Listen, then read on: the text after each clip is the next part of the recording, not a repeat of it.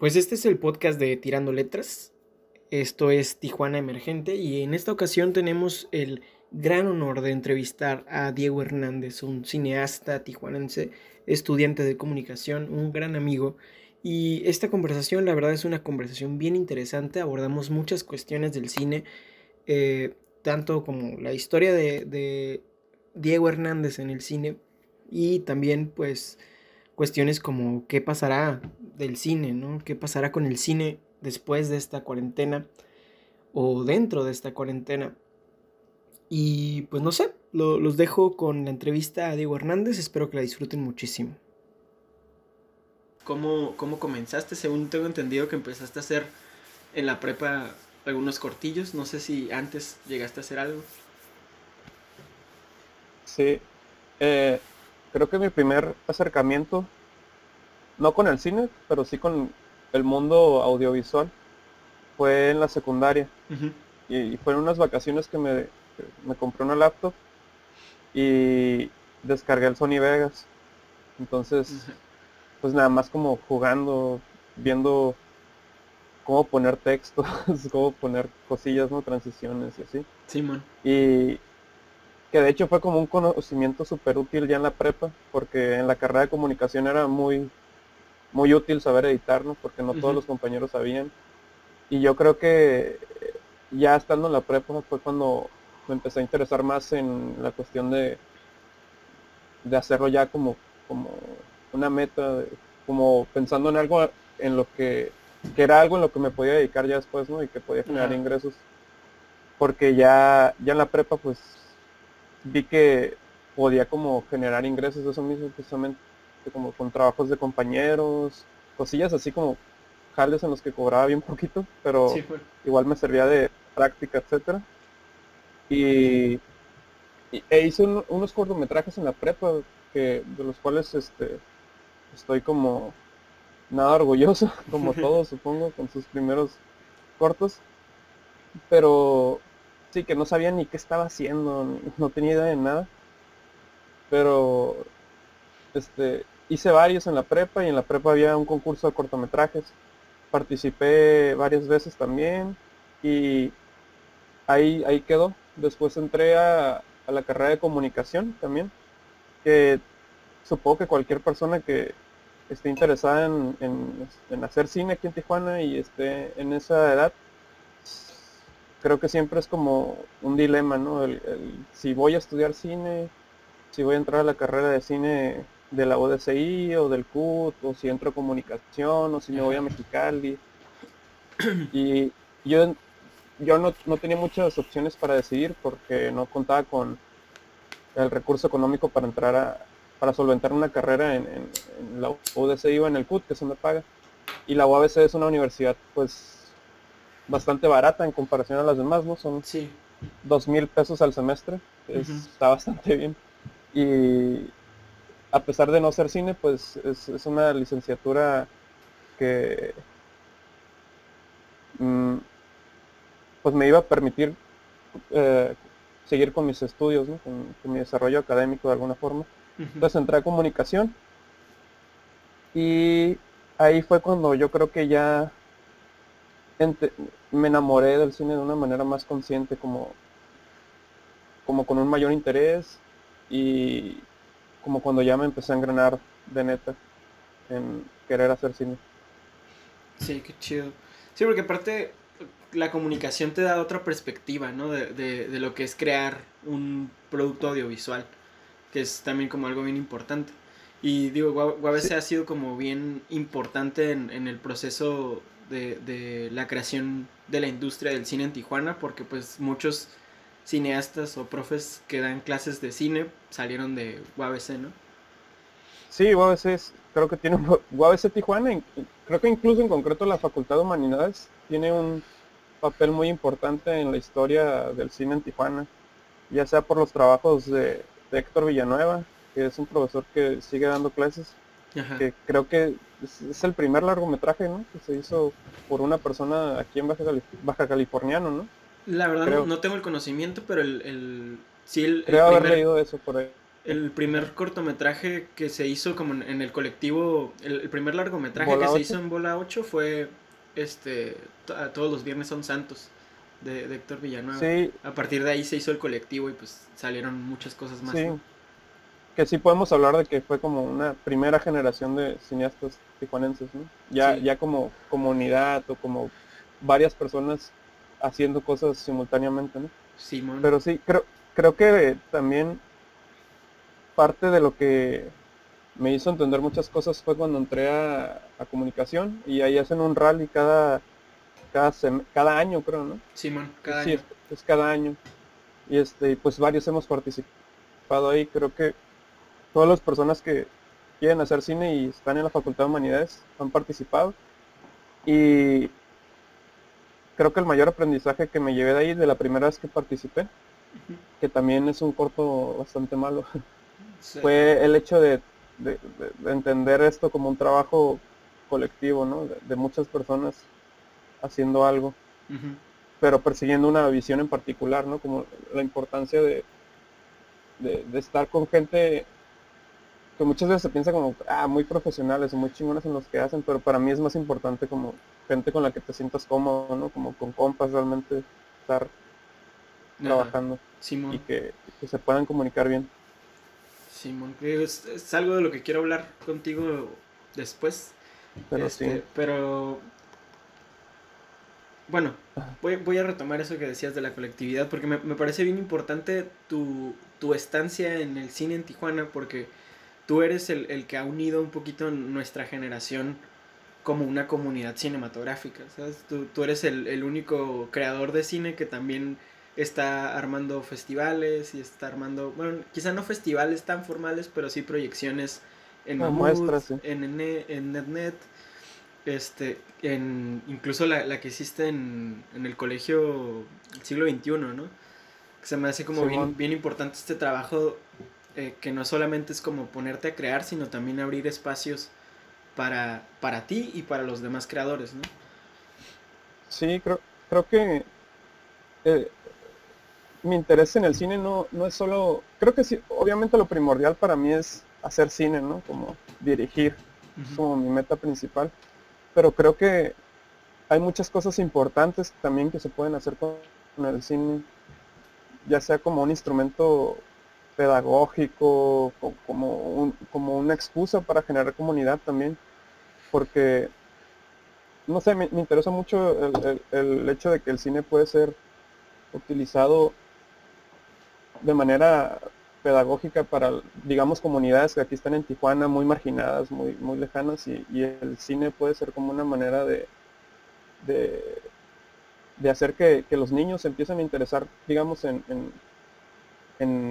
cuestiones artísticas, por ejemplo.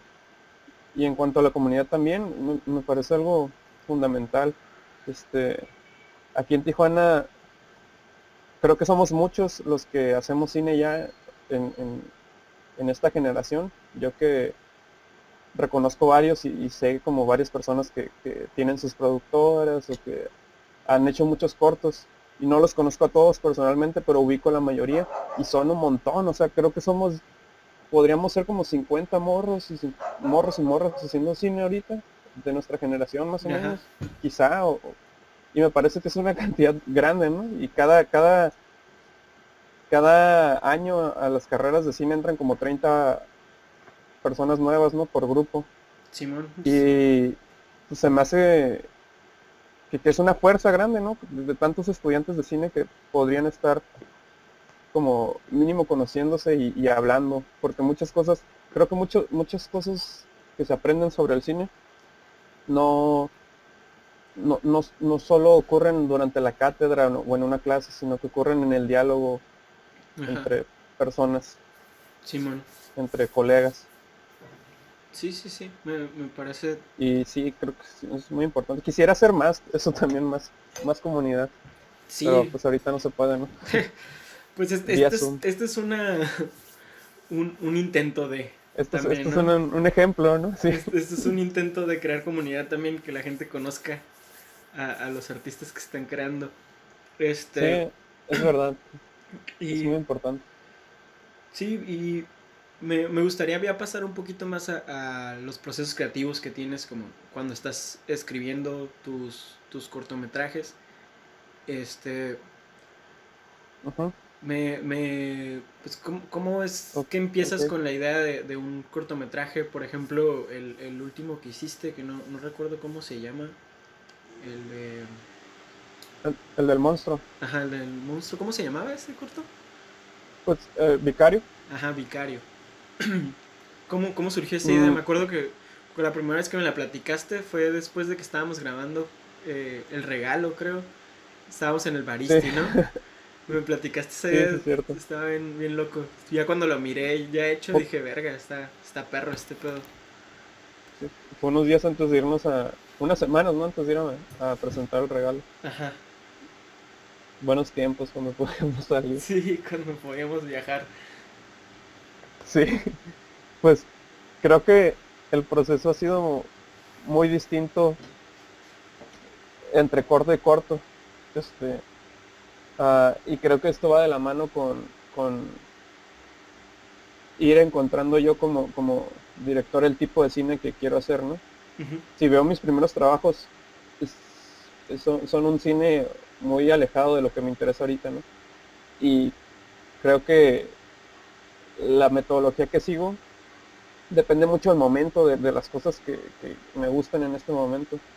Que, creo que en este punto ya, ya no cambiaría tanto, o al menos no tan radicalmente como los como entre proyecto y proyecto, pero ya no me acuerdo mucho de cómo lo hacía antes, ¿no? Porque estoy tan clavado en cómo, cómo al menos como los primeros cortes.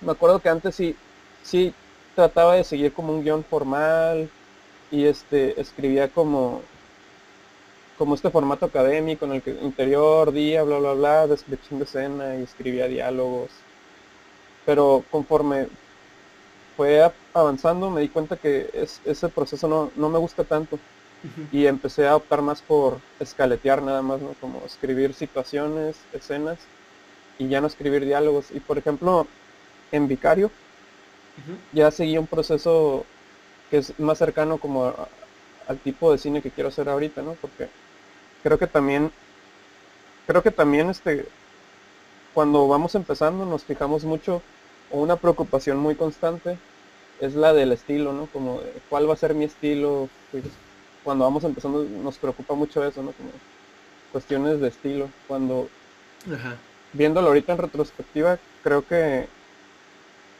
e, esas dudas no, deberían ser como algo que, nos detenga, ¿no? Este, creo que más bien las, las cuestiones de estilo podrían ser definidas por alguien externo a tu obra, ¿no? Como alguien que escriba sobre lo que haces o un crítico o el mismo público que, ve y, ellos pueden decir que tu estilo es de cierta forma, ¿no? Y creo que como, como, como director o como autor debería ser una preocupación más importante cuál es el método que utilizas para hacer las cosas, ¿no? Mm, porque podrías hablar como, ah, quiero que tenga este estilo, pero creo que es más importante como qué, qué decisiones voy a tomar yo como director, cuál, cuál va a ser mi método de qué manera lo voy a comunicar, qué cosas voy a hacer y qué cosas no voy a hacer para conseguir esto que quiero, ¿no? Entonces, en ese sentido, pienso que, es, algo muy importante y de lo que casi no se habla mucho en el cine, ¿no? Porque en las escuelas, al menos las que no tienen un enfoque mucho en cine, no sé si en las escuelas de cine también sea así, no se invita a los directores a crear su propio método, ¿no? O, o, que encuentren una forma en la que ellos sienten cómodos siendo cine, sino que se les enseña un modelo, ¿no? Que es en, digamos, el modelo más común es en el que está el director, muchos departamentos, departamento de arte, cada uno con su director de departamento, su asistente, y tenemos este ah, como muy pensado en, industria, ¿no? Que tiene todo el sentido del mundo porque son estudiantes que están siendo preparados para tener un trabajo, ¿no? Y poder vivir de esto y, tienen que adaptarse a las reglas de la industria. Sin embargo, creo que cuando estás haciendo algo más autoral, más propio, que, no necesariamente persigue fines económicos principalmente, por así decirlo, este, puedes tomarte libertades, ¿no? Porque la única persona a la que debes de complacer es a ti mismo, ¿no? que, qué es lo que voy a hacer y, si es necesario como cambiar todo este proceso ya establecido para hacer cine y encontrar uno propio en el que te sientas cómodo, es completamente válido porque al final de cuentas estás haciendo algo propio, ¿no? Y en este sentido, pues, por ejemplo, ya, ya, está, ya volviendo como vicario, me di cuenta que no me gustaba mucho escribir diálogos, ¿no? Y tiene, que, tiene que ver también con mis posibilidades como, como director. Yo no, no, no sé mucho sobre dirigir actores, ¿no? Como, como me interesa mucho el fenómeno actoral, pero no tengo yo el entrenamiento para poder dirigir un actor que esté preparado para ser actor, ¿no? Como un, actor entrenado. Y este, y en ese sentido pensé, eh, empecé también a trabajar con no actores, pero ya de una manera consciente, como, como buscando una naturalidad que, a veces este apegarse a, diálogos y a situaciones como completamente controladas no pueden surgir, ¿no? Y en ese sentido, este, digamos que empecé a darme cuenta que el cine que me gusta mucho es, es ese que está como un poco alejado de esta idea de que el director controla absolutamente todas las cosas que ocurren en tu escena, ¿no? Y me abrí mucho a, las cosas que pueden surgir en ese momento, ¿no? Como, como er, que podrían considerarse errores, ¿no? Como cosillas así. Y me gustó porque lo sentía como, como cosas muy cercanas a, a como veo las cosas, ¿no? me, me, gusta mucho que, que el cine sea muy similar a, a mi contexto, ¿no? Me gusta que la gente, que los actores o, las personas que salgan en, a cuadro hablen como ellos hablan, ¿no? Que, que los pronuncien de, la manera en la que ellos los pronuncian y se comporten como se comportarían si no estuviera la cámara, como si estuvieran simplemente ahí siendo, ¿no? Que quizá alguien que sepa sobre el, trabajo actoral me podría decir que, que ese es el punto de, de, trabajar con actores, ¿no? Como lograr eso. Sin embargo, en mi ignorancia o en mi, en mi búsqueda, me di cuenta de eso. Y, por ejemplo, en Vicario, este, sale un amigo mío, no escribí diálogos, ¿no? Nada más escribía situaciones. Y este, y le da, la mayoría son como dos personas hablando en una escena, ¿no? Y les daba a alguno de los dos cierta postura sobre algún tema, ¿no? Como tú opinas esto y tú opinas esto otro y simplemente hablen, ¿no? Y así fue en ese momento, ya después me di cuenta como que me gusta intervenir más para controlar este el ritmo de lo, de lo que están diciendo, ¿no? Porque Vicario, ahorita viéndolo en retrospectiva, es un corto muy parlanchín, ¿no? Están hablando y hablando y hablando todo el tiempo. Y este, y ya me di cuenta de eso y, lo cambié, que también es algo importante, ¿no? Como reconocer que hay cosas que has hecho que no te gustan y, creo que también así es, así es la obra de alguien, ¿no? Vas depurando sí. las cosas que no te gustan y vas, vas, aprendiendo, ¿no? Y es normal, y es, sí, es normal y está bien. Y este, y también salgo yo en vicario actuando. Porque la, otra persona que sale es, un gran amigo mío que se llama Marco, con quien tengo mucha confianza. Y el corto se trata de dos cineastas que están haciendo un, corto, un cortometraje. Entonces, Marco, que es mi amigo, también es cineasta, entonces éramos un, unas Dije, pues es completamente lógico que seamos nosotros, ¿no? Porque es prácticamente lo que estamos haciendo. Y con él siempre discuto todo el tiempo. Y fue así, también me di cuenta que yo actuando hacía cosas que no, no, no me gustaron al final, ¿no? Y creo que también eso me ayudó mucho a entender como el proceso de, dirigir a una persona, ¿no? Independientemente de ser director, de ser actor o, no ser actor. Este, estando yo a cuadro en ese momento y con las cámaras enfrente y con la presión y, teniendo en cuenta que estoy dirigiendo también, este, me di cuenta como de, de qué cosas puedo decirle a un actor ya estando yo ahí, ¿no? Este, y teniendo esa experiencia. Que también fue algo muy padre. Yo, después en mi siguiente proyecto también decidí salir yo en, cuadro y ser uno de los personajes principales. Porque pues primeramente se me hizo muy, muy chido que como director tú puedas también incidir en el ritmo interno de tu cuadro cuando tú estás en, en, adentro de la escena, ¿no? Que a veces cuando tú estás afuera y estás atrás de la cámara y las cosas no ocurren al ritmo que tú quieres, es como bien difícil, ¿no? Porque la escena puede ir perfecto y, y por unos segundos o algo no ocurrió como podrías, pero si tú estás ahí adentro, puedes incidir directamente en el ritmo de la situación. Simón. Y se me hace algo bien, bien padre, bien bonito, que tú como director estés ahí. También por, también lo hice como pensando en una idea de siempre, o al menos a partir de Vicario, que Vicario también se trata como una reflexión ética acerca del trabajo de los, de los actores. Como cuestionar como qué implicaciones éticas hay al, actuar, al, presentarse a cámara, al estar como en cuadro en ciertas situaciones.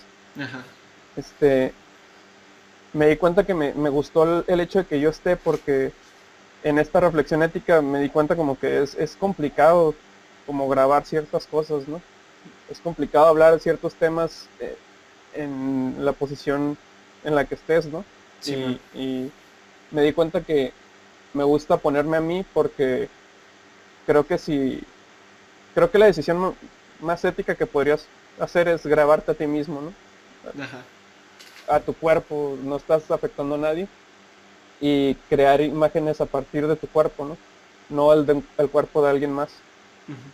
y, y, me puse por eso, ¿no? También en, en, los siguientes trabajos. No sé si lo voy a seguir haciendo, pero eso fue lo que me orilló a, a salir a cuadro actuando en Vicario y en el siguiente proyecto también estamos editando. Y, y pues sí, ¿qué otras cosas? Creo que lo que más tengo definido siempre es como el, el plano, la imagen. Siempre pienso más en, en, cómo va a ser el, plano. No, no he hecho storyboards hasta ahorita en los proyectos que he hecho. Pero eh, así tomo fotos como de los lugares y de la toma que quiero que sea y el movimiento de cámara que va, que va a ocurrir, porque me gusta mucho que ocurran paneos lentos de repente o, o tilts, dollies, etcétera.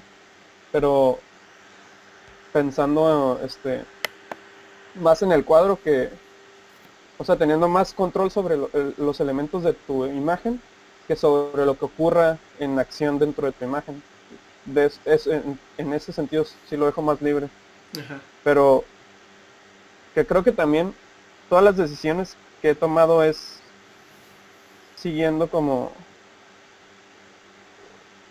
una gran búsqueda que he tenido desde que me empezó a interesar mucho el cine, ¿qué, es el cine? ¿no? Como responderme esa pregunta.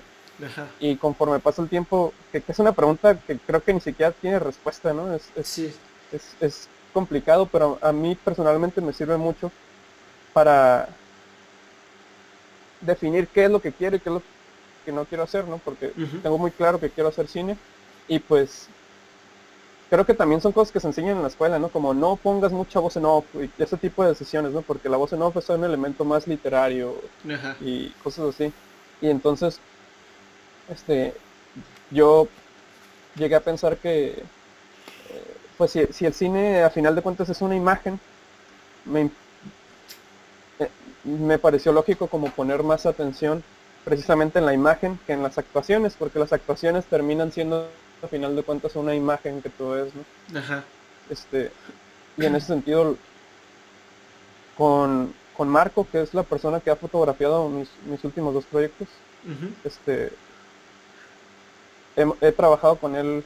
En, en Vicario creo que apenas iba depurando eso, pues en el último proyecto trabajamos de una manera en conjunto en el que él iluminaba este, las, escenas y entre los dos definíamos el cuadro como perfectamente, o sea, de qué tantos centímetros a la derecha y a la izquierda, exactamente así. Y ya que estaba bien definida la cámara, que también la mayoría son tomas fijas, pues ya puedo, puede ocurrir la libertad, ¿no? Adentro de la escena. Sí, que de hecho la, la toma esta que, que utilizaron como de, de, teaser para su campaña de Kickstarter, no manches, o sea, esa, esa madre me enamoró bien, cabrón, güey. Tiene un ritmo bien perfecto, no sé, me, gustó un chingo, güey, como... es, una toma seguida y, solamente es un paneo y, son tills.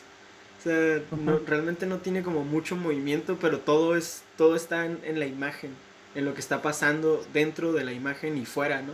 Porque también hay un momento en el que se está viendo el personaje, pero también se están escuchando cosas que están a donde está viendo el personaje.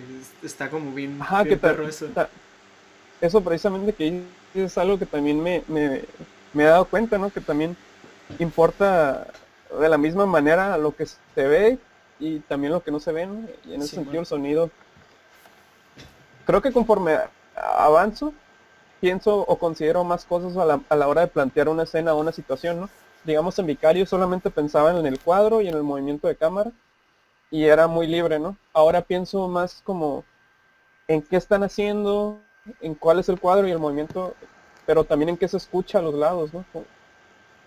Y también en qué está enfrente y qué está atrás. Y creo que de alguna manera terminas orientando a que ya tienes más control sobre la imagen, pero no, no del todo porque sigo dejando, o sea, nunca me voy a entrometer diciéndole, por ejemplo, que creo que también persigue un, fin, un finético, el, por ejemplo, ir con un trabajador, con un mecánico y decirle que hable de cierta forma, ¿no? Porque pues yo qué sé, yo, yo soy un morro que nunca ha trabajado en mecánico y nunca ha vivido así. Entonces se me hace muy complicado ir con cierta persona a decirle que diga ciertas cosas, ¿no? Simón. Entonces, pues si esa persona es un personaje, pues es una persona, pues que, que ya ha vivido, que ha pasado por muchas cosas y, y si habla o se comporta de cierta forma es consecuente a lo que ha vivido, obviamente, ¿no?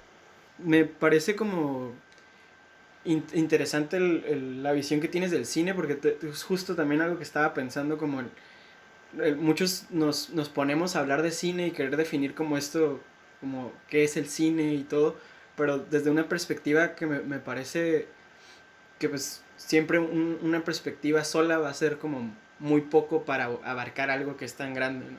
Entonces, Siento que si, si, quisieras como en realidad entender qué es el cine en total, tendrías que estar como en tramoya, tendrías que, tendrías que estar como en cada puesto chico y grande que existe dentro de toda la jerarquía y aparte también como enfrente de la cámara, que, es, que es algo como de lo que me dices, como pues no puedo decirle a un mecánico cómo actuar de mecánico porque pues él es un mecánico y yo nunca lo he sido. Que pues también me, me parece como que también viene de la idea esta que surge de la actuación, también como de el si vas a actuar como un taxista, pues te pones a trabajar de taxista, ¿no? Para entender un poquito más al personaje. y, digo, es algo que está interesante como aplicar, como el hecho de, de, de, experimentarlo para conocerlo. Porque pues el, el, crear siempre se tiene que derivar de, de una realidad y, siento que la manera en la que abordas tu cine está muy chido porque no solamente estás como recreando una historia, sino también estás capturando parte de la realidad y partes de ahí, de, la realidad para hacer una historia, ¿no? Sí, creo que todas estas dudas sobre la ética, sobre qué es el cine, son, son muy útiles en medida de que como director, digo, están chidas para tripear también, ¿no? Pero terminan siendo muy útiles a la hora de que terminan nutriendo tu trabajo, ¿no? Como afectando directamente las decisiones que tomas y de alguna manera marcando el curso de, tu obra, ¿no? Porque, digamos, por ejemplo, este, pensando en, lo que es el cine, ¿no? puede llegarse a la, a la, conclusión de que hay cosas que pueden evitarse y sigue siendo cine, ¿no? Como puedes no tener música en tu película y sigue siendo cine, puedes no tener actores y sigue siendo cine. Y, de, alguna manera llegar como a un estado muy primitivo o muy, muy, muy propio del cine en el cual se desprende de sus ligaduras con, con las demás artes, ¿no? Como con el teatro, en la cuestión de la actuación, con, con, con, la música, con muchas cosas, ¿no? con, la literatura, en la cuestión de escribir una narración, este, y en ese sentido te, ayuda a pensar en tus escenas o en tus imágenes en términos cinematográficos, ¿no? Como qué cosas, qué elementos, qué recursos pueden ocurrir solamente en el cine. Y creo que una película es, chingona cuando en ella se utilizan estos recursos que son propios del cine o, que exploran el cine eh, como tal, ¿no? Como las cosas que solo pueden ocurrir en el cine y no en la fotografía, no en la pintura y no en las demás artes. Y en ese sentido, pues yo encuentro en los movimientos de cámara como una, se me hacen maravilloso, ¿no? Como esta idea de, poder mover tu imagen así como con paneos y tilts, de poder, es como, voltear a ver otra cosa, me parece maravilloso. Y este, y, y, por eso mismo digo como las dudas que, tengas este, van terminando marcando tu interés dentro de lo que haces, ¿no? Y como hablando en concreto de, esa toma de la que hablamos, del teaser de Kickstarter, este, también encuentro como como muy bellos las situaciones muy largas y sin cortes como las tomas muy pues muy largas en cuanto a estándares no porque también hablar de largo y corto es algo muy subjetivo pero como tomas eh, de más de un minuto más de dos minutos en las que solo ves lo que ocurre y, y en las cuales de repente hay un movimiento de cámara y, y estás como a la expectativa de qué está pasando, ¿no? Porque no es una narración tan clara, este, no están tan claras las cosas y tú, tú como espectador vas, digamos, armando la película mediante las piezas que te va mostrando, ¿no? Mediante lo poco que te va mostrando, terminas haciendo, que también es algo que, me importa mucho, ¿no? Este, porque se piensa mucho también en, en pensar en el espectador a la hora de tomar decisiones, ¿no? Como como de piensa en que se entienda para el espectador o piensa en, el espectador si se va a aburrir en este punto. Pero creo que es más importante pensarlo en ti mismo, ¿no? Porque pues el espectador, ¿qué, es, no? ¿Quién es? Es, complicado hablar de quién es el espectador. O sea, hay, mucha gente con muchos gustos, con muchos con muchos intereses, ¿no? Y es complicado. Obviamente si, hablando en términos reales, pues hay como un grueso en la población que disfruta cierto tipo de cine, ¿no? Como, más dinámico, etcétera. Pero también no representa una mayoría, obviamente. Y pues depende claramente del cine que quieres hacer, pero por ejemplo, este uh, sí es como pensar más en, en, en no, no en el espectador en un sentido de, de de que no se aburra o, o, satisfaciéndolo. porque creo que hay muchas películas que son muy complacientes, ¿no? Que, le, que, que son como ven lo que esperan, se ríen cuando se tienen que reír, como con una, con una estructura muy clara, ¿no? Te ríes aquí, este, como si fueran robots, ¿no? Sí, eh, en este segundo te vas a reír, en este otro segundo te vas a sorprender, en este otro segundo vas a agarrarte de la silla. Y es como, wow, pues, este, estoy con gente, no, no en un circo, pues como diciéndole, este, me, interesa más como que haya múltiples reacciones, ¿no? Que cada quien vea la película, una película incluso distinta, ¿no? Dependiendo de lo que ha vivido. Ajá. Este, sí, que es, que es curioso. Me parece... Es, es, lo que pasa con otras artes, ¿no? Con, con la música o con o con el, la pintura.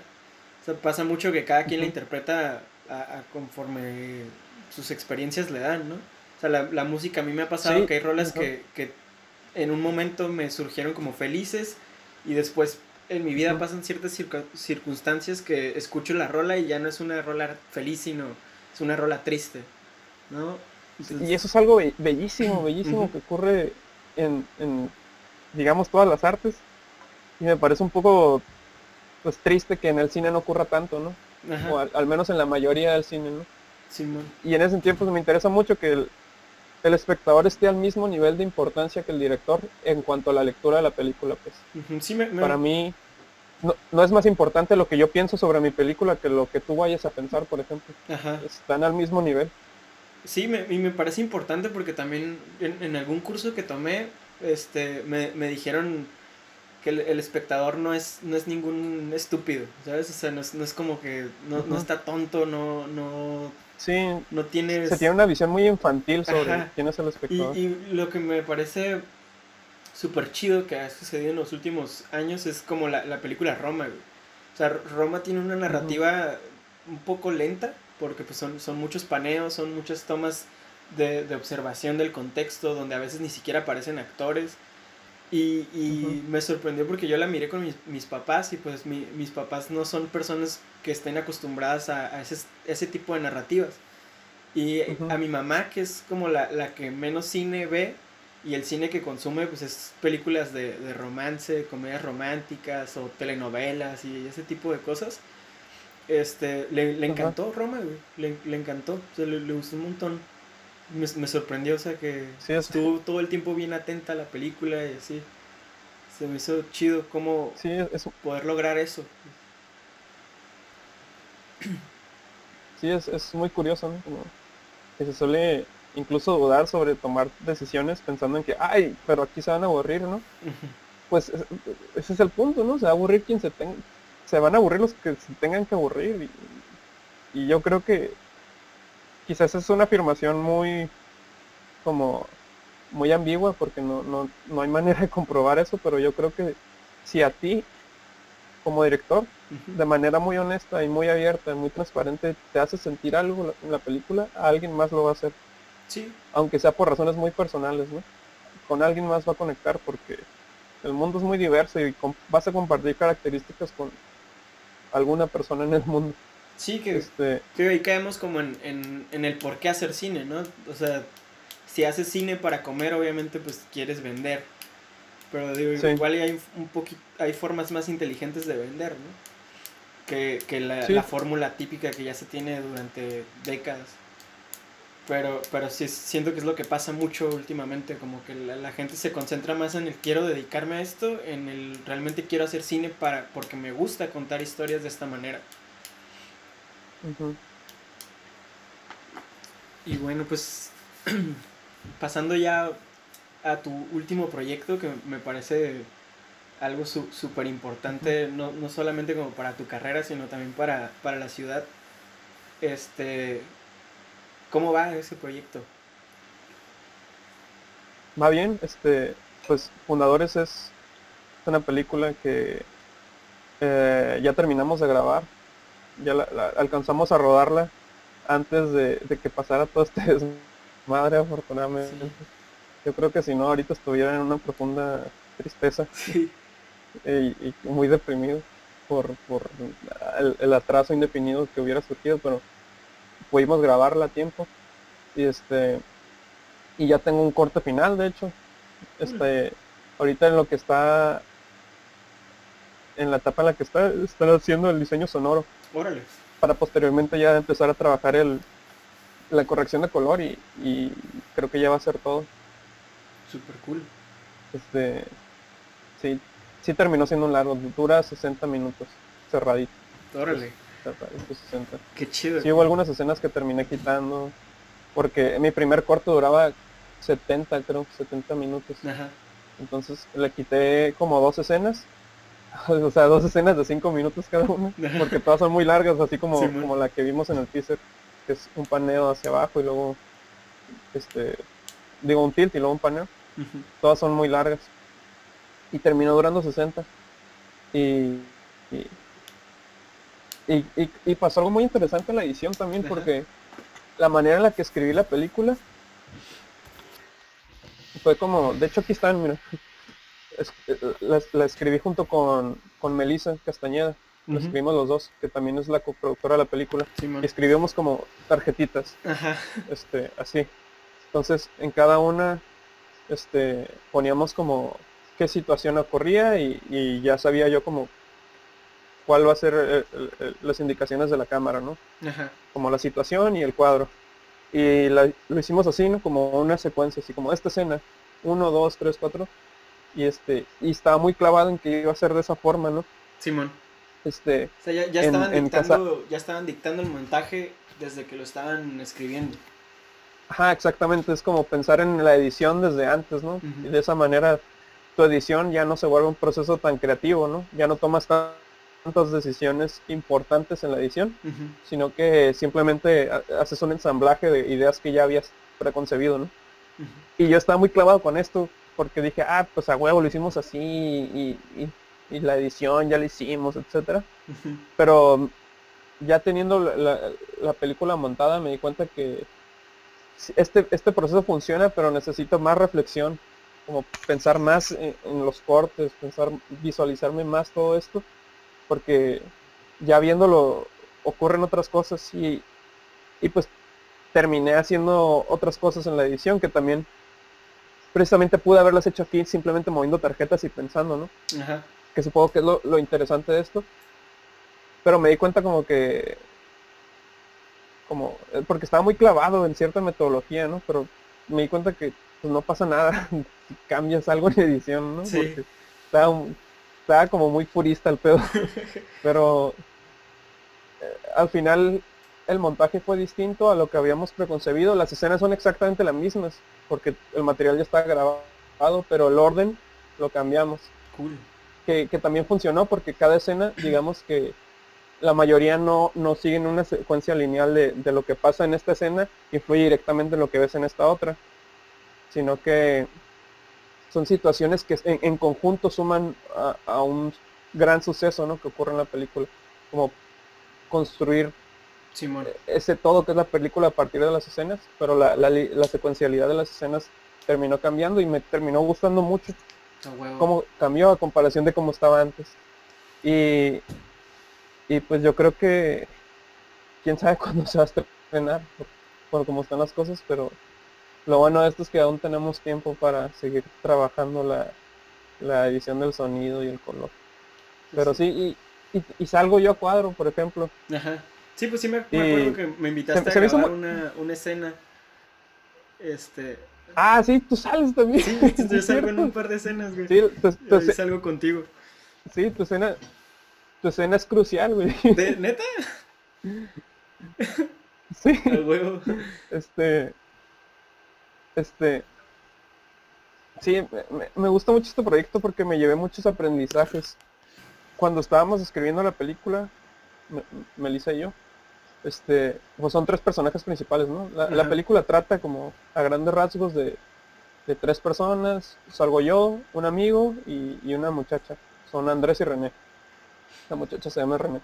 Este, yo trabajo en un local de puertas y entra a trabajar un amigo para apoyarme con ciertas tareas. todos somos estudiantes también, estamos trabajando y estudiando. Y la, chica se llama, que se llama René trabaja en un negocio de carnitas enfrente.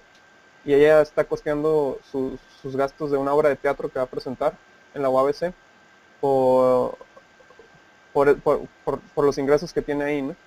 Y Andrés, la persona que está trabajando conmigo, es, un actor, un, joven que quiere ser actor, también estudia teatro en UABC, pero le, aparentemente le va mal en ciertos castings. Entonces él y la chica de enfrente se conocen y hay como un clic entre ellos, se hacen buenos amigos y ella lo invita a su obra de teatro a, involucrarse actuando en su obra y también a, conseguir escenografía. Y a partir de ese momento, pues vemos a los personajes, incluyéndome, como buscando la escenografía en diferentes escenarios de Tijuana, que en lo que coinciden todos es, que son lugares muy este, importantes para mi niñez, ¿no?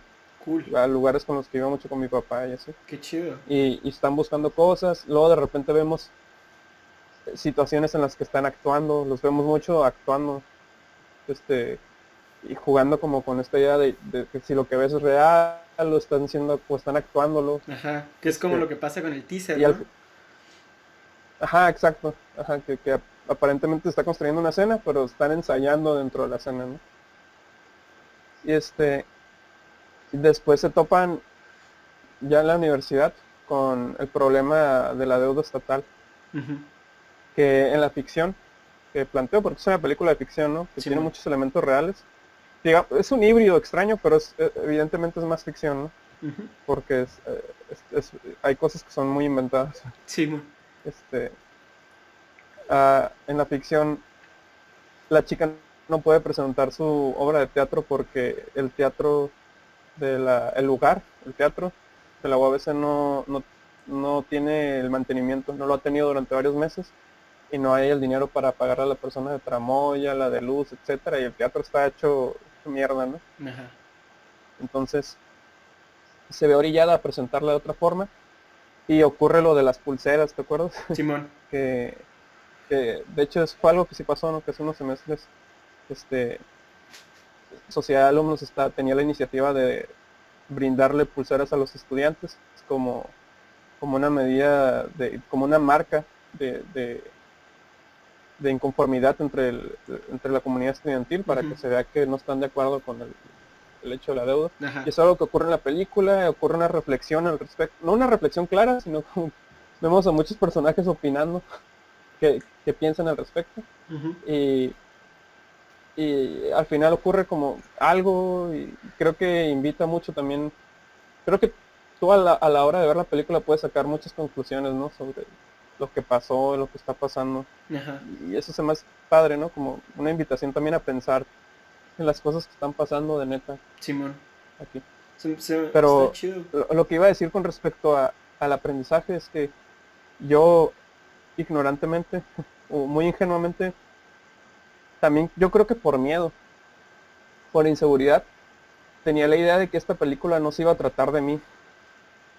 Porque a pesar de que salgo yo y salgo en un trabajo en el que trabajé muchos años, este quería que se tratara más sobre la obra de teatro de esta chica y ya viendo la película y, ahorita como siendo más honesto, me doy cuenta que claro que la película se trata sobre mí, ¿no? Porque al final, primeramente porque es una visión particular, ¿no? Volviendo como a esta idea de, de, de pensar en el cine, como creo que todas las películas son una visión particular de un director o directora, ¿no? Como la forma en la que ve la vida, ahí está plasmada en la película, ¿no? Es una, presenta una forma en la que ves la vida. Sí, Y es inevitable que no se trate de ti, creo. Creo que aquí es más evidente porque salgo yo a cuadro y porque es mi vida la que se ve, se graba mi, mi, cuarto, se graba mi, familia. Son tus espacios. mis espacios y, y mi intimidad no mi intimidad por mis espacios, sino como mis ideas íntimas, yo creo. Pero creo que todos mis trabajos anteriores también se tratan de mí, a final de cuentas, pensándolo como...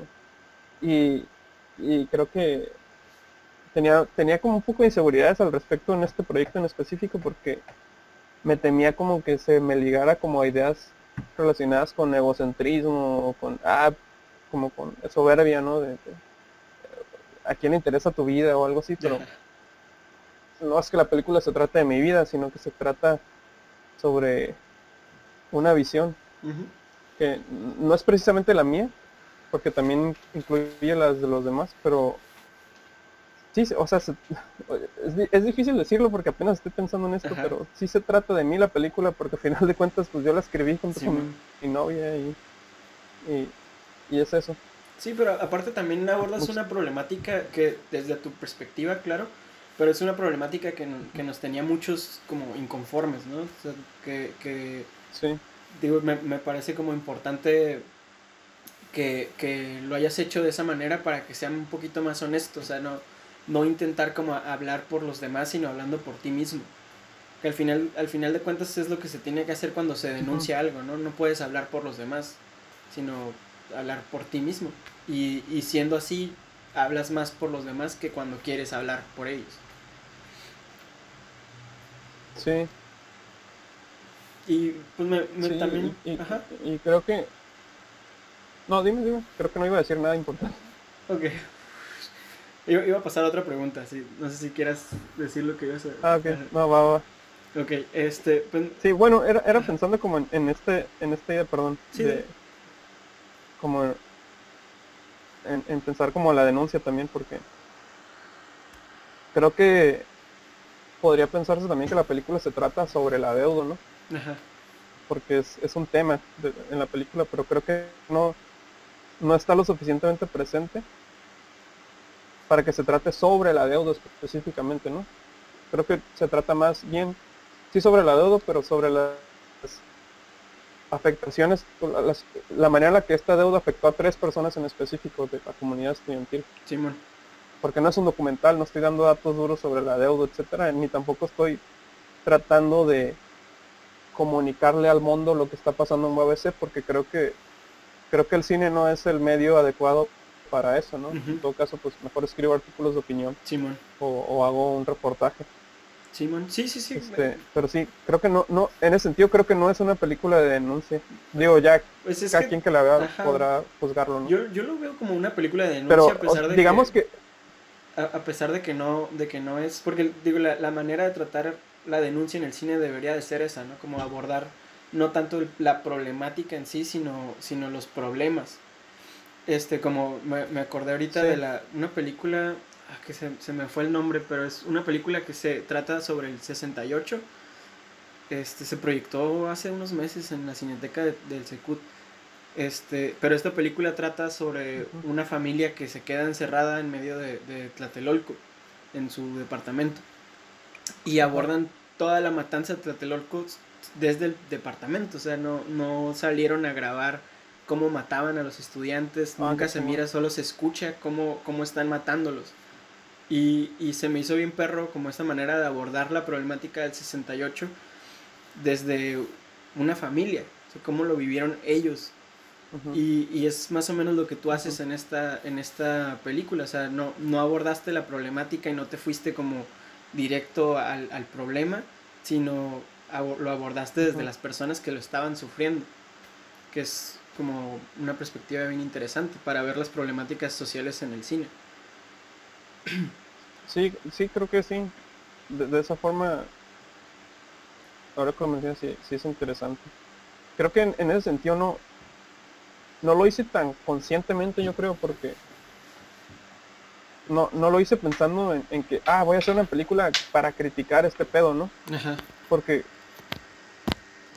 creo que la crítica o el aspecto crítico de la película este es más bien como un subproducto, ¿no? Algo que se dio de manera natural, porque creo que si vas a hacer una película sobre UABC, es imposible no ser crítico, ¿no? a final de cuentas. exactamente. Por cómo está el pedo. Entonces creo que ocurrió de esa forma, ¿no? Como cuando hablas sobre algún tema social en el cual está involucrado también el Estado de alguna forma. Es imposible no ser crítico si eres un ciudadano, digamos, eh, un poco congruente, ¿no? No sé. Simón. Sí, pues sí. Y digo, lo, que te iba a preguntar es este, o sea, me, me parece bien importante y bien interesante que esta película surja desde Tijuana, ¿sabes? O sea, como que siento que muchos este, autores pecan de no hablar sobre la ciudad o de, o de enajenar sus historias a la ciudad, ¿no? Que digo, es, algo que a mí me ha pasado mucho en, cuanto a, mi producción como cinematográfica. Yo no he abordado tanto como la, lo que sucede en la ciudad, no he hablado de, de los tijuanenses. Y se me hace como bien chido que, lo estés retomando porque es importante que Tijuana se, vea. No, no como esta ciudad que se representa a través del cine extranjero, sino como una ciudad vista desde ella misma. Sí, sí creo que también es, también creo que es muy importante que, surja un cine, un cine tijuanense, Una manera en la que los tijuanenses se ven a ellos mismos, Porque la, mayoría de las representaciones de Tijuana se basan en, aspectos muy concretos, ¿no? Como ah, prostitución, ah, narcotráfico, violencia, inseguridad y en la migración, ¿no? En, el muro. Que, que, de alguna manera es las cosas que más llaman la atención si eres un extranjero, ¿no? Y llega a grabar a Tijuana pues el muro es una cosa bien rara, ¿no? Y obviamente la vas a querer grabar. Sí, sí, porque aparte... Pero para nosotros que está... Ajá. Es justo lo que iba a decir, para nosotros es algo bien normal, ¿no? Sí, para nosotros es como, ah, pues ahí está el muro, nos caga, lo odiamos, pero pues ahí está y ahí siempre ha estado. Y, y la neta sí es algo bien raro, ¿no? Que hay una pinche pared, en, en otras partes no es tan claro o tan tan este, descarada la división de esa forma, ¿no? Sí. Y tan agresiva, con, picos. Y, entiendo que sea complicado de verse, ¿no? Por, ojos este, extranjeros, pero creo que sí, sí es importante que surja un cine, pero también creo que eso se da desde la forma. Creo que las escuelas deberían ser más incentivar más eso las escuelas de cine a que los jóvenes retraten cosas que pasan aquí o porque también se muchos de los cortos que veo como de gente que va empezando son temas muy universales o muy abstractos que no tienen nada de malo obviamente. Pero este creo que a la hora de presentar algo eh, eh, se debe de ver también como el contexto del cual surge, ¿no? Simón. Sí, yo sé, y, siento, bueno, leía un, ensayo de, de, Fran Illich, no sé si lo topas. A Fran Illich. ¿De quién? Fran Illich.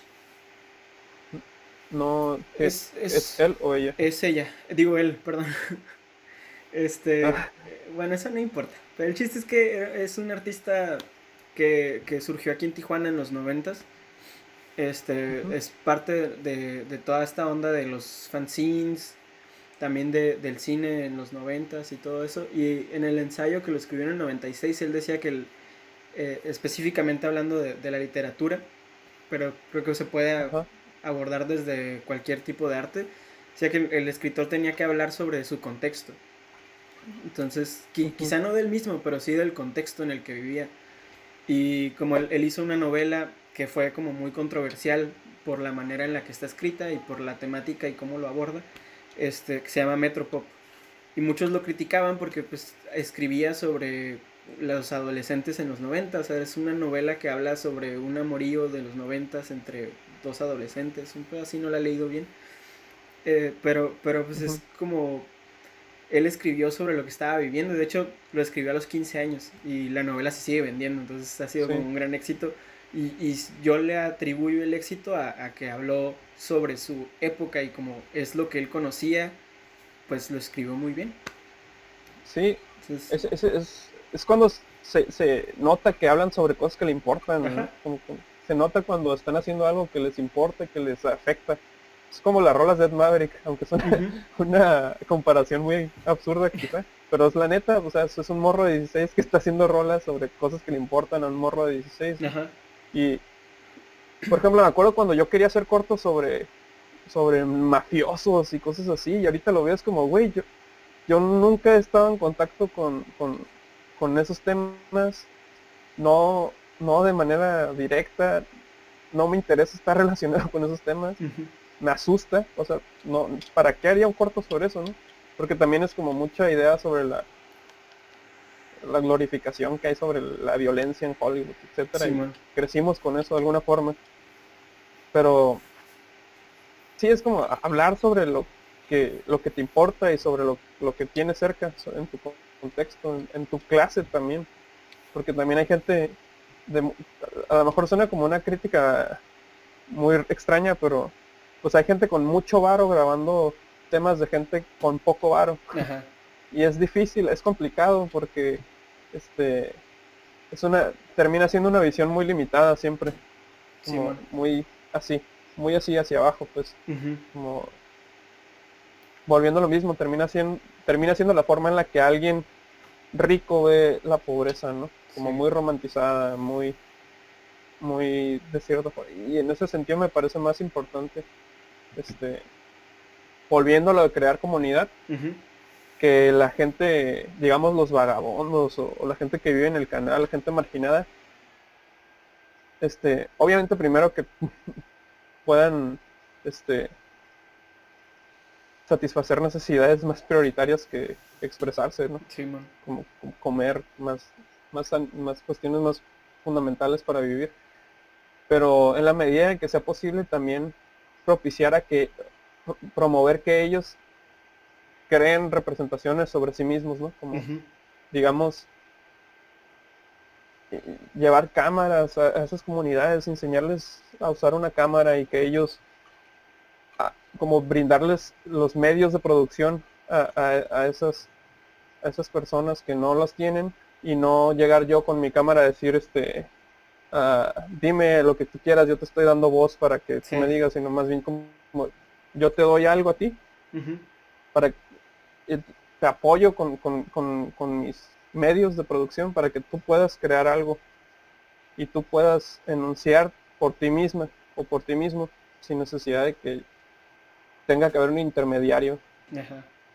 Sí, me, Pero me parece que también eso, eso podría ser bien interesante, o sea, como ver realmente su perspectiva de, de cómo están en ellos, ¿no? Con su situación.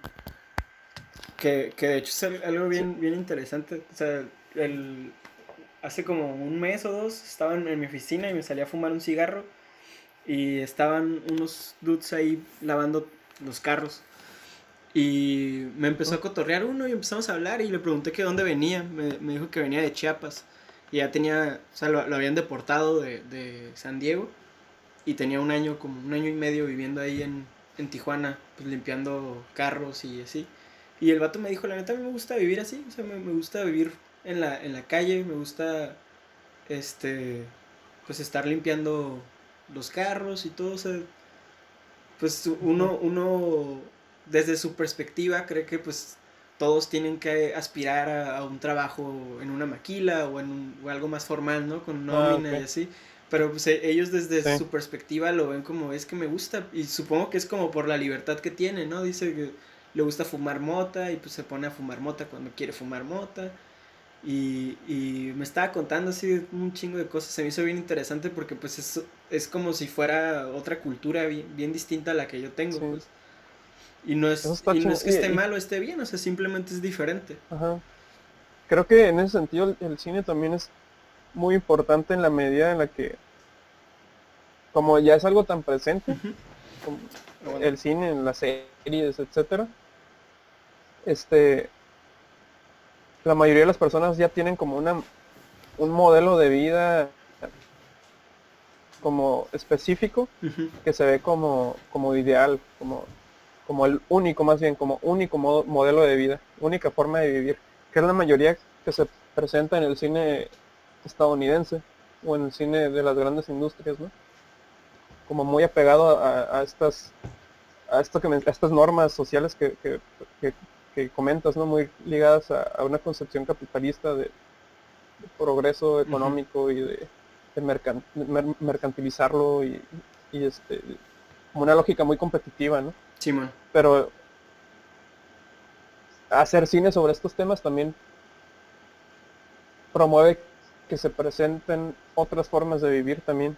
Y en la medida en la que más formas de vivir se presenten en el cine, de alguna forma también puede impulsar a la gente a que piense en vivir de otras formas, ¿no? A, vivir bajo otra lógica. Sí. Que no, digamos, no sea regida solamente por el consumo o solamente por por la competencia, sino otras formas, ¿no? ¿no? No, buenas o malas, sino a vivir diferente. Sí, porque pues también hablamos de, la de la importancia del cine como, como método de promoción cultural, ¿no? O sea, como desde los 20 se empezó a hacer cine como con una idea de, de, no sé si los 20 o los 40 este, si tengo mala idea, pero cuando, cuando las guerras mundiales, pues se, usaba mucho el cine para que la gente simpatizara con la lucha del país, ¿no? O sea, como los, los nazis hacían su cine glorificando a sus, a sus soldados. Y, muy de propaganda. Ajá, y, y, que es algo que seguimos viendo, o sea, como el, en el cine gringo, sobre todo como en las películas de, de que hablan sobre guerras, siempre se pone como el gringo como el héroe y, y el el extranjero, que puede ser japonés, alemán, ruso, como el malo, ¿no? Y, de alguna manera México se ve bien influenciado por, por ese cine porque pues lo consumimos un montón y, creemos eso, ¿no? O sea, yo me acuerdo, mi papá me ha dicho muchas veces como que él, cuando ve a los rusos dicen, ah, manches, tienen cara de malo y es como, pues, pues no, o sea, es realmente ah, sí, pero, la concepción. Es la forma en la que los gringos lo ven. Es, la, es la concepción que nos han dado los gringos de cómo son los rusos, pero pero pues realmente si te adentras a, la cultura rusa, pues vas a ver que tienen muchas cosas chidas, ¿no? Y obviamente cosas malas como los gringos. Pero, pero... Sí. Eso es como lo, interesante, cómo propagan la, cultura hegemónica que en México también sucede igual, ¿no? Como, como este romanticismo de la pobreza, como e, este, este romanticismo a ganarte la lotería para, para salir de la pobreza, ¿no? Este, y, pues sí, está, está como, es importante como verlo también la, la importancia de los medios audiovisuales en, en la influencia que pueden tener en la cultura. Sí, la neta, concretamente el cine ahorita porque estamos hablando de eso, pero también la tele y como dices todos los medios audiovisuales son un, un, un dispositivo ideológico bien potente, la neta, como neta la, mucha gente piensa la forma en la que piensa porque así lo ve. Y, y, si nos vamos como a formas como a pensando en, en, por ejemplo, este el cine puede ser este un primer acercamiento con la vida, ¿no? Al menos hablando de una clase en concreto, ¿no? Como nuestra clase media que en la que tuvimos acceso al cine desde morros y a la tele. Por ejemplo, supimos cómo dar nuestro primer beso porque vimos un montón de besos en la tele, ¿no? Simón. Y una forma de dar besos. Incluso hablando también como de formas de relacionarte con tu pareja, ¿no? Vemos un chorro formas en las que se relacionan, que en realidad es la misma, ¿no? Como las novelas. Simón. Un tipo de relación y una dinámica entre pareja muy específica que se reproduce tanto que llegas a creer que es la única, pero creo que en ese en ese punto nos, ahí recae nuestra responsabilidad como directores, ¿no? Como presentar también otras formas que existen de vivir y, de relacionarnos entre las personas, ¿no? Como si bien el cine nos puede recordar que el mundo está horrible, ¿no? Nos puede, mediante el documental, ¿no? Recordarnos que, todo está mal, que, es horrible, que hay que cambiar muchas cosas. También puede ser algo muy positivo que nos recuerde también que las cosas pueden ser mejor, ¿no? Que a pesar de que todo está horrible, puede mejorar. Porque ahí está en esa película y puede ser posible, ¿no? Porque es una realidad que ya, ya existió en esa película. Que podemos replicar. Sí, está, está chido. O sea, me, me parece importante, o sea, como, como creadores, cuestionarnos todos, todas estas cosas, ¿no? Y, y aparte también no, no, cerrarnos puertas, porque, por ejemplo, como la, la idea de esta, de una historia romántica, de una pareja, ¿sabes? Como que ya se, se tiene como, en, en, el ámbito cultural, como que ya es como, ay, un, un rechazo, nomás de, de, decir que la historia se trata de amor, es como un rechazo bien cañón. Pero est estaría interesante como replantearnos todas estas cosas que ya nos han inculcado y, y, y realmente abordarlas de una manera más contemporánea, ¿no? Y, y distinta y dar otras realidades. O está ahí interesante. Por ejemplo, miré una, una película que se llama... Soy bien malo para los nombres, güey.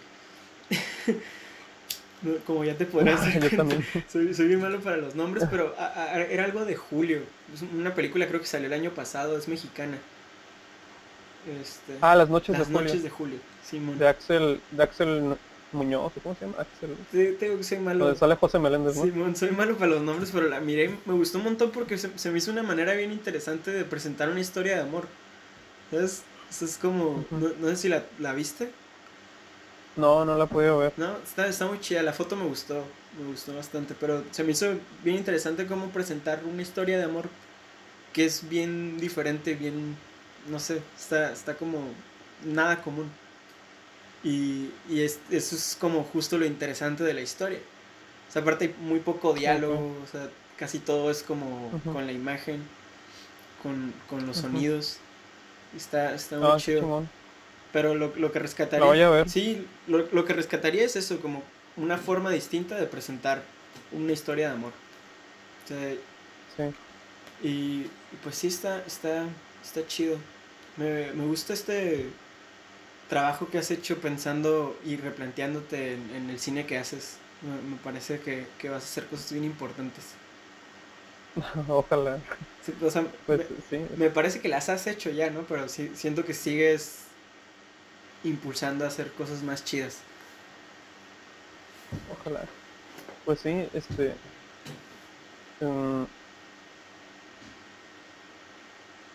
Sí. no sé qué- de qué más podemos hablar.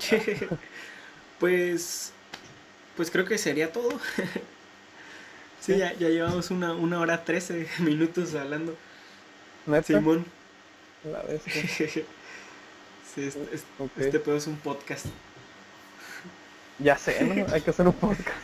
Simón, de hecho sí, yo creo que es lo, es lo que voy a hacer. Este, estaba hablando ayer con Raúl, Antier, con Raúl, con Rivera Melo.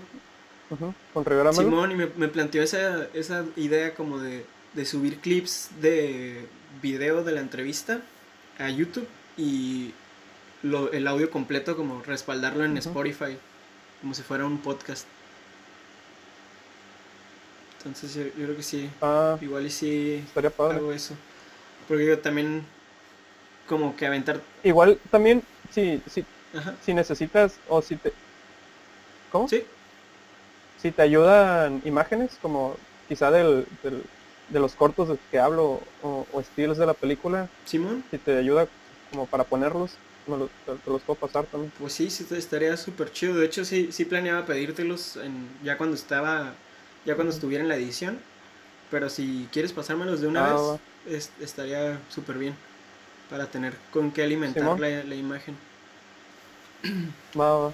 Maña- mañana te los paso yo creo. Va, que va. Pues muchas gracias, bro. La neta, yo creo que ha sido de las entrevistas más interesantes que he tenido. No sé si porque el, no, el- todo, todo chingón el diálogo. Est- Estuvo perro. Me- Aparte, pues el tema me interesa un chingo, ¿no? Pero si- siento que tu visión del cine vale la pena como que, que sea escuchada. Sí, sí, me, me pusiste a mí como creador a, a- replantearme un chingo de cosas que estoy haciendo, ¿no? Está, está cool. Ah, huevo. Ah, huevo. Pues esperemos le ayude a mu- mucha gente, ¿no? Sí, oj- ojalá, ojalá que sí. Ojalá que en unos, unos 20 años, cuando ya seas bien famoso, pues Lo veamos los dos y, ah, no mames, estábamos bien mensos. Simón, ¿no? ¿Qué, qué pedo con lo que estábamos hablando? Sí, cu- cuando lo veamos en 20 años, este, ahí en nuestro, en nuestra cabi en nuestro garage ahí en Hollywood, Cu- antes de nuestro llamado para Rápido y Furioso, todos millonarios ahí. Simón, para la Rosa de Guadalupe in- internacional. Sí. Ahí dirigiendo Laura en América, ¿Sabes? ¿no?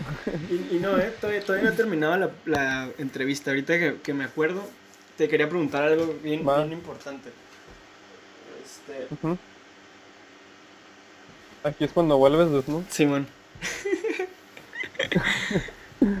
¿Cómo, ¿Cómo crees que va a afectar este es- esta, cua- cuarentena? Ajá, o sea, ¿cómo, cómo, cómo crees que se vaya a ver afectado el, el cine? O sea, ya es como una pregunta bien, bien loca, ¿no? O sea, pero sí me Sí. interesaría saber tu punto de vista como en esto, o sea, cómo, cómo nos cómo nos adaptamos a esto, cómo nos adaptamos a al no poder ir, ir a ver películas a, a un cine con pantalla grande, cómo Ujú.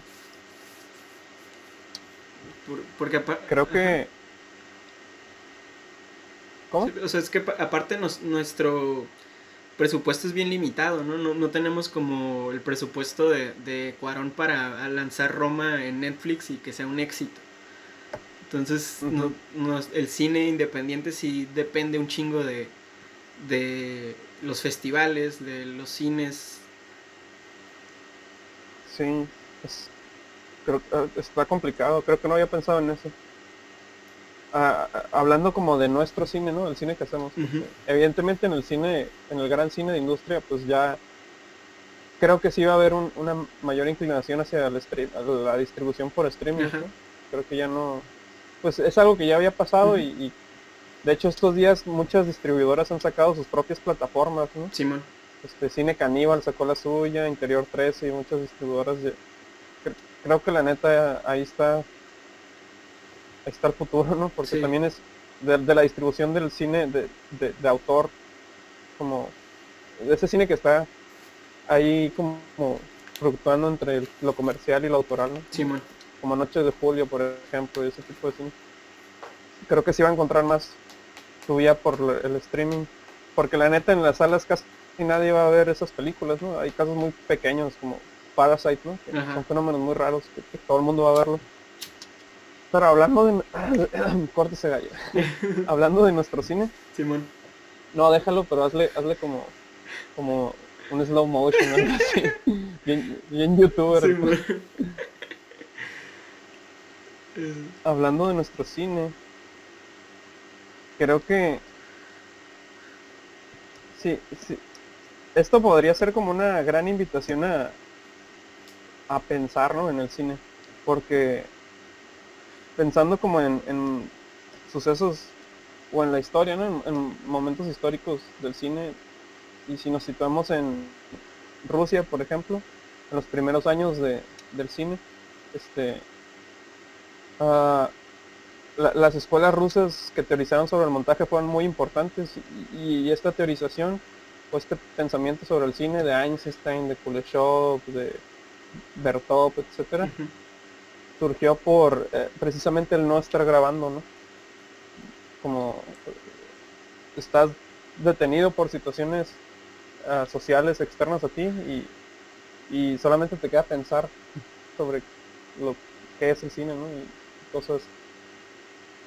Creo que principalmente es una, enorme invitación, una enorme oportunidad de pensar lo que hacemos. y, y qué tan importante es ahorita, creo que podría ser una duda importante, ¿no? Como, pues, ¿de qué manera puedo aportar yo a, esto, ¿no? sí, esto que está pasando y, me excede en mis capacidades como artista, supongo, poder resolverlo. Que, en realidad no, no, no, tenemos que resolver nada, no tienen que resolver nada los artistas, yo creo, ¿no? Pero además de esa reflexión, creo que también puede ser una invitación a que si realmente tienes ganas de hacer cine y si es algo que así que no puedes contener esa necesidad inmensa, lo único que te va a quedar hacer es volver a esto que estábamos mencionando de grabar las cosas más íntimas y, al menos los espacios más cercanos, digamos. Se puede hacer una película en tu casa sin pedo, ¿no? Sí. De que, o sea, se puede, se puede hacer incluso solamente en tu cuarto. Y eh, esa cuestión también de de alguna forma limitar también los recursos de una película me parece muy interesante y, me parece un buen camino también que cada vez las películas sean más baratas de hacer. E, e, eso me parece que es algo que se da no porque las cámaras de ahorita ahorita ya hay cámaras muy baratas y cada vez hay cámaras con mayor capacidad a un menor precio no que puedes hacer cosas muy impresionantes con cámaras muy pequeñas y muy baratas y creo que eh, eso puede ser un buen inicio como la reducción de los costos de producción y de esa manera se puede pensar más en la una democratización real del cine, ¿no? Sí, sí. A partir de esta reflexión sobre porque normalmente, o sea, si tú vas con alguien y le dices, ah, que todos podemos hacer cine, y porque tú tienes un celular, ¿no? Y, es alguien que apenas va empezando y tú le dices, ah, puedes hacer una película con tu celular, pues va a decir, sí, pero pues eso qué, ¿no? Yo quiero hacer películas como los grandes sets y todo esto que volvemos a lo mismo, son es la idea que se tiene sobre el cine por estas múltiples imágenes que vemos en, en los detrás de cámaras y en, y en un montón de, de imágenes de los medios en los que nos presentan en este caso no una forma de vivir, sino una forma de hacer cine nada más, ¿no? Sí, Entonces, pensar en un cine, eh, pensar en el cine, primeramente nos, nos hace este, concluir que, bueno, no concluir, pero puede, la, la reflexión puede guiarse a que la cámara no importa, por ejemplo, que el dinero no importa, ya con una reflexión de por medio, y demostrarle a la gente que, hay películas super perronas hechas con con qué con muy poco dinero que se puede hacer una película con muy muy poco dinero y ser muy propositiva mucho más que una película con millones de dólares de presupuesto. Simón. Y pues sí como partir de la reflexión no como sí. a, pensar en, en, las posibilidades como porque, y, eso, esto último que mencionaste sobre la, los festivales y eso también es algo que me tiene mucha en duda, porque... Sí, ¿cuál va a ser la distribución? Mm, sí, porque de alguna manera creo que los festivales, y, y, no todos, porque la neta hay un chorro de festivales, y las personas que ya hemos quedado en festivales sabemos que realmente no es tan difícil, ¿no? Hay muchas, hay plataformas en las que hay festivales de todo el mundo y tú puedes mandar tu corto a qué, a invertirle unos mil pesos y mandarlo a, a unos 20 festivales y quizá un día te despiertas y tu, y tu corto se va a presentar en Sudáfrica, ¿no? En un festival allá. sí, que nos, es lo que nos ha pasado, ¿no? o sea, que tu, corto vicario está en... Y está chingón eso. Y está Simón, que, que, a veces te despiertas y, está en un festival que ni te acuerdas, ¿no? Que ni leíste bien. Nada más le pusiste porque estaba gratis. Sí. sí, está. Pero creo que la, la legitimidad, al menos en cuanto al, a la industria, y es, eh, no sé, está complicado, pero existe solamente en ciertos festivales, pues, o sea, hasta que no quedes en Morelia, la, la gente del cine no te va a tomar tan en serio, pues, o hasta que no quedes en, en Ficunam o incluso en, uno internacional, o esta idea incluso de hasta que no hagas un largometraje, mucha gente no te va a voltear a ver, ¿no? Simón. del medio, como de la comunidad. Sí, sí, es, y es, es algo bien curioso porque de hecho un profe me, me estaba, le estaba comentando que quería hacer un, largometraje y me dijo, pues ¿para qué? O sea, mejor haz un corto. porque pues también está más complejo, o sea, si ya lo, lo, piensas bien, está más complejo contar una historia en menos minutos que en, en más, ¿no? Obviamente, pues la complejidad de grabar un largometraje, pues también tiene su, su mérito. Sí. Pero sí está. Sí. Sí, está cabrón como. hay muchas cosas que hay que replantearnos, ¿no? Sí, me, me agrada esa idea como. También distribuir cine en, en YouTube y en Vimeo. Este, pues está padre porque la gente, más gente lo ve, pero de alguna manera no, no no, no logras esa legitimidad, que también es que tanto te importa, ¿no? La, la, legitimidad que vas a tener como en el círculo artístico, pero no la vas a tener si solo distribuyes. Que para mí no, es importante eso, pero es más importante, por ejemplo, en una cuestión curricular de que todo eso te va a ayudar en algún futuro a, obtener un mayor recurso o a convencer más gente de que se una a tu proyecto o a muchas cosas, ¿no? Te, te va a estar en, Aurelia te va a facilitar las cosas, ¿no? Sí, pero, pero también es una idea errónea ya en este lo, lo, que debería pasar, por ejemplo, ajá, exacto, lo que debería pasar es que hacer un corto chingón debería facilitar las cosas. Sí, pero, pero es que... No, no quedar en un festival. Sí, siento que es algo, una limitante que nosotros mismos nos ponemos, porque, o sea, chequen en México ya cuántas personas no viven de, de hacer videos en YouTube. ¿Sabes? Y eso les da legitimidad para que marcas lo, les paguen para crear contenido, ¿no? Entonces, ¿por qué no, por qué no podría ser el cine también eso? O sea, ¿por qué no podrías buscar el hacer un, cortometraje viral o un largometraje viral para que las marcas te, vean? Quizá no la industria, ¿sabes? Quizá, quizá no deberíamos de buscar el reconocimiento de la industria, sino de las marcas que puedan pagar nuestros proyectos. Sí, sí, es cierto. Eso es otra, la neta es otra vía en la que no había pensado. Pero sí es cierto. Sí, pues, pues, como que se suele pensar como que es un, área solo para influencers, pero, y, la verdad es que no. Pero en realidad son creadores de contenido, ¿no? Sí, o sea, que la, neta no, no quita el mérito, pues, o sea, el, eh, que es algo que me gusta mucho plantearme, o sea, como desde que tomé un curso con, con Alfredo Reynoso, el, el era un taller de, de nuevas narrativas audiovisuales. Y, y él nos planteó la, la idea de, ok, el, cine está más vivo que nunca o más muerto, ¿no? Porque pues la mayoría de la gente ve el cine desde su teléfono o desde una pantalla de televisión o desde su computadora. Ya no es tanto de ir a la sala del cine a ver una película en la pantalla grande y pues de todo ese ritual que implicaba ver una película. Este, y, y yo, mi, mi respuesta siempre fue como, pues es que el cine está más vivo que nunca porque la gente hace más cine y la gente consume más cine, porque ahora no es tomarte el tiempo de ir una vez a la semana al cine o una vez al mes, sino es de que puedes sentar en tu sala y, ver películas. Entonces también como creadores siento que tenemos que aprovecharnos de esas nuevas tecnologías para la distribución de, nuestras obras, ¿no? la, distribución y, y, también replantearnos el cómo la abordamos, porque es bien diferente plantearte una película para una pantalla grande a plantearte una película para una pantalla hiper chiquita. De celular, por ejemplo, sí.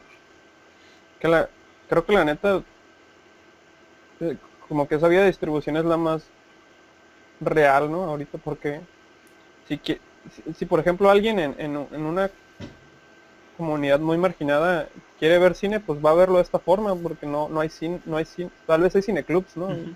y, y como gente organizada proyectando cine, pero la manera en la que podría democratizarse el acceso al cine es a través de, del internet, ¿no?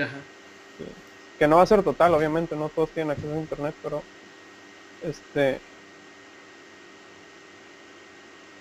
sí creo que creo que es una un buen momento también para pensar en la distribución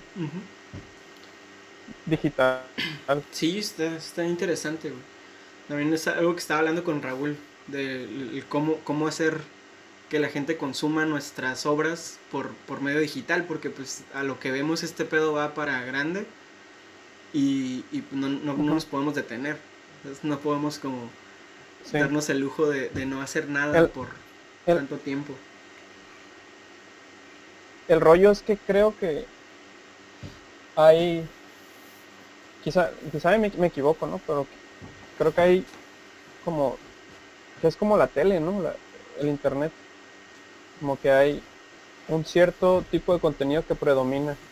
Igual, obviamente igual en las salas de cine, ¿no? Pero me refiero a, que, por ejemplo, por ejemplo mi película, si la subo a YouTube, no sé si vaya a tener el impacto que, o el recibimiento que o, no sé solamente se me haría complicado porque no es algo a lo que pensé de primera mano no por, ejemplo la película la pensamos distribuir primero en festivales ahí en los que quede pero después de eso pasarla en escuelas no como ponernos en contacto con con sociedades de alumnos de diferentes escuelas del país y presentarla no como porque al final de cuentas habla sobre temas de ser estudiante universitario y un trabajador. Simón. Y que creemos que el público está ahí, ¿no? Y es una, una buena vía también de distribución la del circuito universitario. Sí, sí, sí. Y, creo que también habría que pensar también como bueno, no, no sé. Sí, o sea, no, tiene que haber respuestas. Porque también, es como... Por ejemplo, en concreto, así como un dato bien en concreto, la, gente que vio el teaser de Kickstarter que subimos, se, la mayoría de la gente se salía como al minuto, al segundo 20, 25. Okay. No lo terminaban de ver. Que, es algo complicado. Pues. Sí, sí, sí, porque creo que como que todo va muy todo va muy rápido en internet. Sí la, la en internet es todo bien inmediato no inmediatez. Entonces sí sí está como complejo adaptar esta narrativa cinematográfica al cine digo al, internet. Pero está interesante como planteárnoslo no o sea como sí, me, me, parece una, una, un planteamiento muy legítimo y una, buena una, una buena invitación a, pensar también qué podemos hacer con esto que tenemos. Sí, o sea, incluso como el, el hecho de, replantearnos los festivales como el, el, gran evento en una sala de cine o en una escuela o en una sala de, de convenciones, o sea, y por qué no pasar el festival a algo digital, ¿no? Como, ¿Por qué no crear como plataformas de festivales digitales que, que, se pueda hacer bien un en vivo donde se estén proyectando los, los cortos, ¿no? O sea, que, que, tampoco tiene que ser algo como que tú puedas reproducir el corto cuando tú quieras, porque también es parte de, de la magia del festival, ¿no? Como sentarte y ver todos los, los, cortometrajes, incluso como... Ajá, que no, que no le puedas regresar. Ajá, o sea, platicar con los, con los directores los directores también puede ser muy sencillo como por videollamada, o sea, puede estar como interesante esta evolución a lo digital también, no solamente como del contenido, sino también del, del cómo presentar el contenido, desde los festivales también. hasta pensando en eso, hasta uno comienza a pensar que por qué rayos no se ha hecho de esa forma.